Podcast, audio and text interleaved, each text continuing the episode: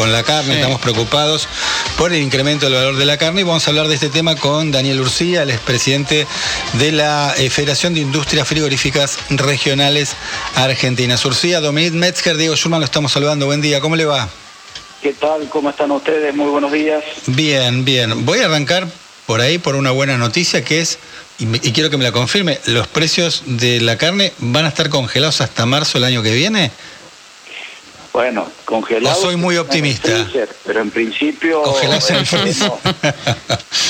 podemos decir que, que luego de este aumento la carne tiene esa característica, sube una subida importante de 15%, 10, 20, como, como tiene acostumbrado, y después durante 4 o 5 meses estabiliza. De hecho, el último aumento importante que lo tuvimos fue la primera quincena de junio, y hemos visto este último aumento que comenzó hace una semana. Entonces, lo que pasa, eh, Urcía, a ver si yo me equivoco, ¿no? en todo caso corríjame, de octubre a octubre eh, aumentó más que la inflación la carne en el último año. Es cierto, eh, también es cierto que hubo un eh, incremento de precios en general de todas las commodities. Eh, la carne no está ajena y si uno compara el precio de la carne en Argentina con el resto de Sudamérica, la carne argentina es la más barata de todas, aún habiendo aumentado, como, usted dice, por encima de la, de la inflación.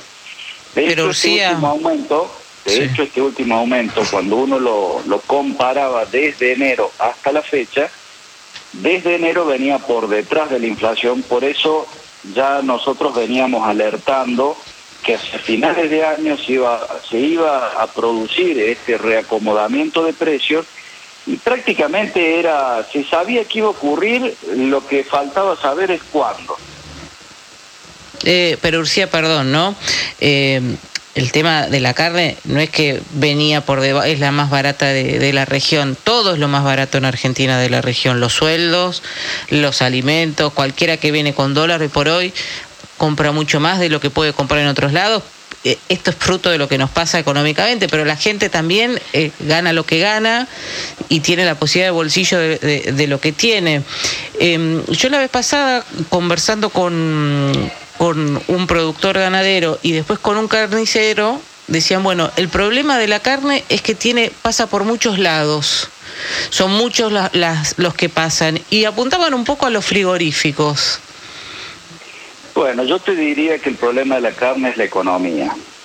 Eh, a ver, en la, en la carne los distintos eslabones eh, que intervienen tienen su participación, pero ninguno es determinante como para decirte que la carne podría tener una disminución de precio de, del 20%. Si te saco todos los impuestos, que es el mayor, la mayor participación dentro del precio de la carne, te estaría sacando un 34%.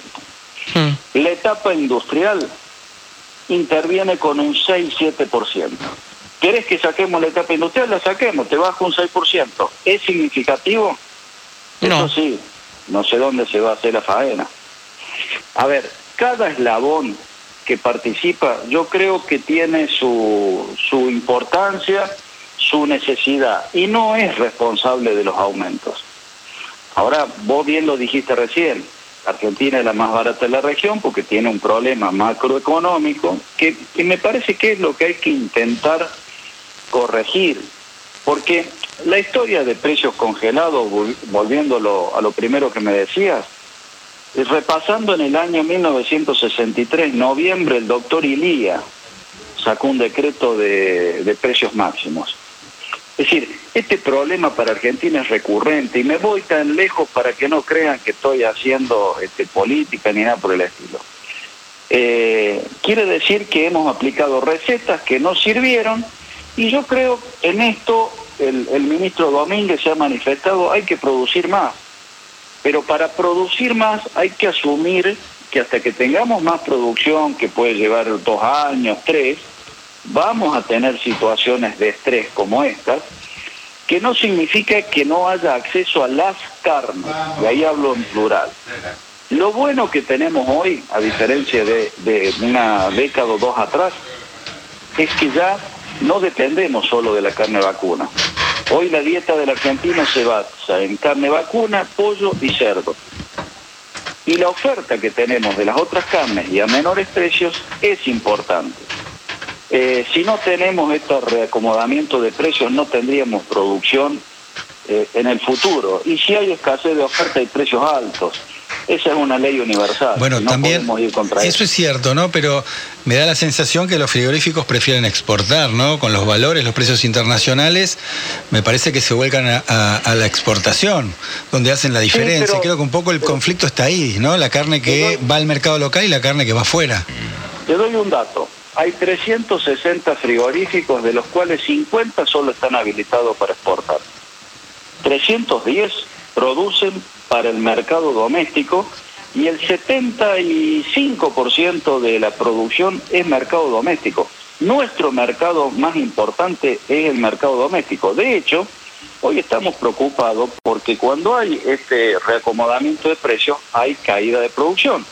Si a la caída de producción nosotros le sumamos la caída de valor del precio del cuero más el resto de su producto, que es menudencia, hueso y cebo por una cuestión de estacionalidad, de calor, estamos en el peor de los escenarios, los frigoríficos. Eh, con lo cual... ¿Se satisface la demanda interna? O sea, a ver, la gente está escuchando y dice, bueno, a ver, ¿por qué aumenta tanto la carne? ¿Cuál es la explicación de por qué aumenta tanto la carne? ¿Dónde está la responsabilidad? La, la, respuesta, te lo dije, está en la economía. ¿Por qué aumenta el pan? ¿Por qué aumenta la harina? ¿Por qué aumenta la ropa? ¿Por qué aumenta el arroz? Fíjate vos. Pero la carne, la carne por encima de la inflación aumenta más que todo. Y el arroz por encima de la carne. ¿No hay nada especulativo en esto? Para nada. Yo te puedo asegurar, hablar con cualquier economista que te diga un mercado de competencia casi perfecta, te va a decir la carne. 200.000 productores, 360 frigoríficos, 4.000 matarifes, 80.000 carnicerías. ¿Vos crees que hay especulación en el medio? No la hay.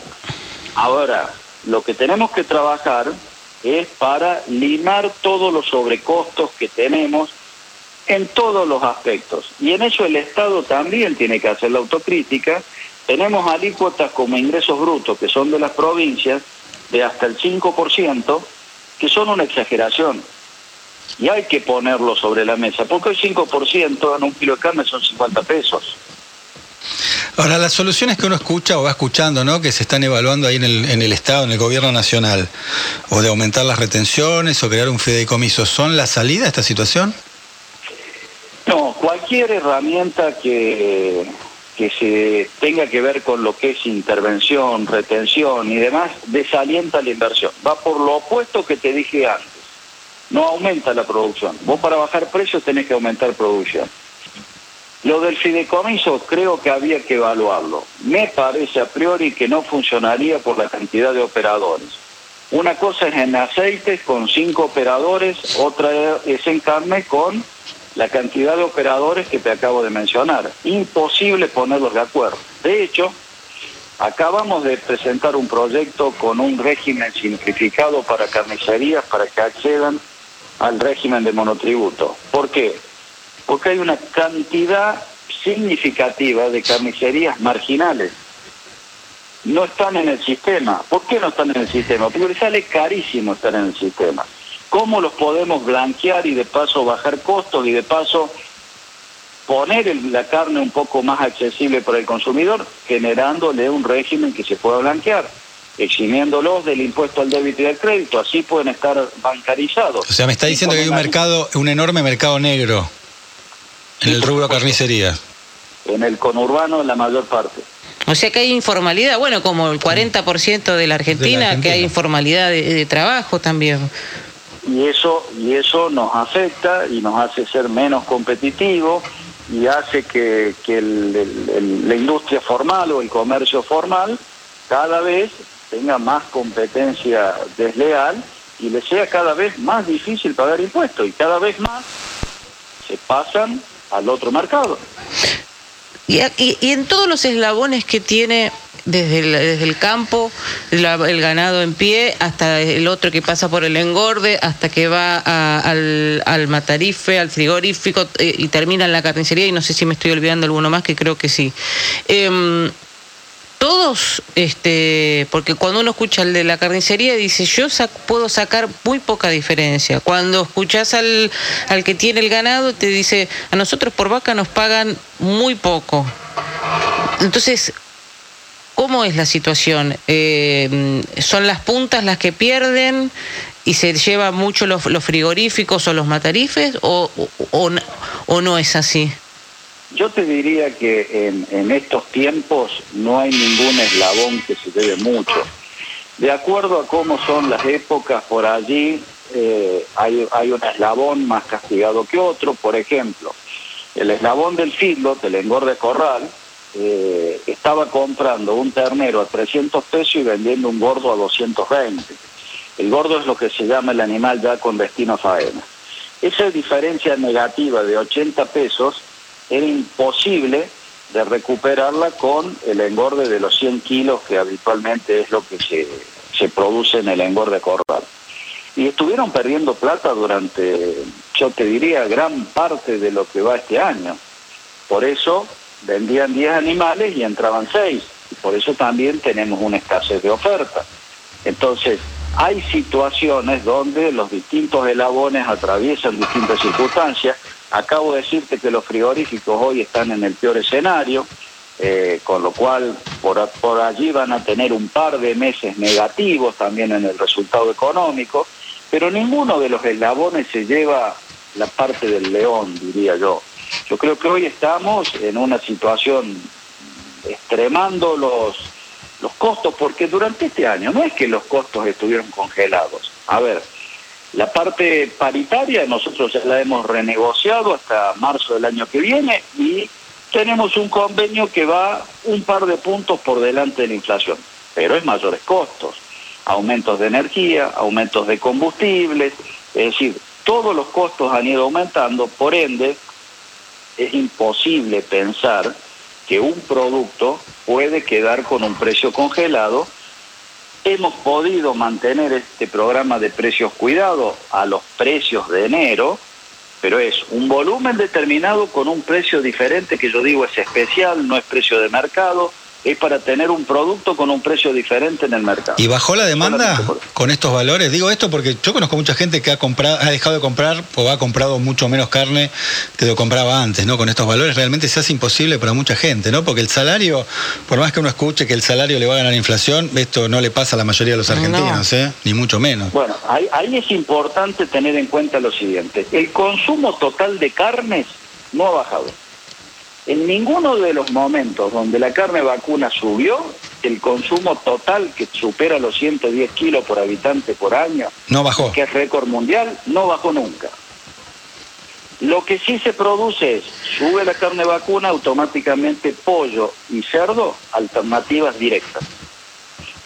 Durante un tiempo, hasta que luego la carne vacuna recupera, entonces estamos en torno a los 45, 48 kilos, oscilando, que es un excelente consumo de carne vacuna, y que a mi criterio, por hábito alimenticio, por diversidad, porque el argentino de hoy no quiere comer de lunes a sábado como lo hacíamos hace cuando yo era chico, 40 años atrás, quiere diversidad.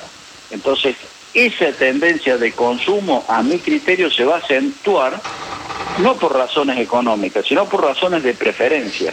Sí, culturales, ¿no? Cambios de hábitos. Eh, sí. Correcto. También el bolsillo, eh, Urcía, también uno, uno, uno compra este por, por lo que puede comprar y lo que tiene para, para armar este la comida en su casa. O compra los cortes más baratos, ¿no? Sí. Justamente por eso es lo que yo te digo, cuando hay suba de precio en uno, automáticamente crecen los otros. Por eso nosotros tenemos que mirar en cuestión de acceso a la proteína animal el consumo total. Si en el consumo total venimos bien, no tenemos problemas alimenticios en el país de acceso a la proteína animal. Si estuviéramos cayendo de los 110 kilos, te digo, estamos en un problema severo. Pero 110 somos récord mundial contra países que consumen 70, 80, ¿no? Bien, bueno, ahí estamos. Yo quería arrancar con una buena noticia diciendo que se van a mantener hasta marzo los, los valores, o esa por lo menos es la expectativa, pero claro, los precios actuales realmente están saladitos y está complicado, sobre todo fin de año, empiezan los asaditos, ¿no? Los encuentros familiares y demás, ahora que, la pandemia está cediendo un poquito, las fiestas, pero bueno, hay que transitar con, con estos valores y ver las alternativas que hay. Eurcia, gracias eh, por su tiempo. No, al contrario, gracias a ustedes, hasta pronto.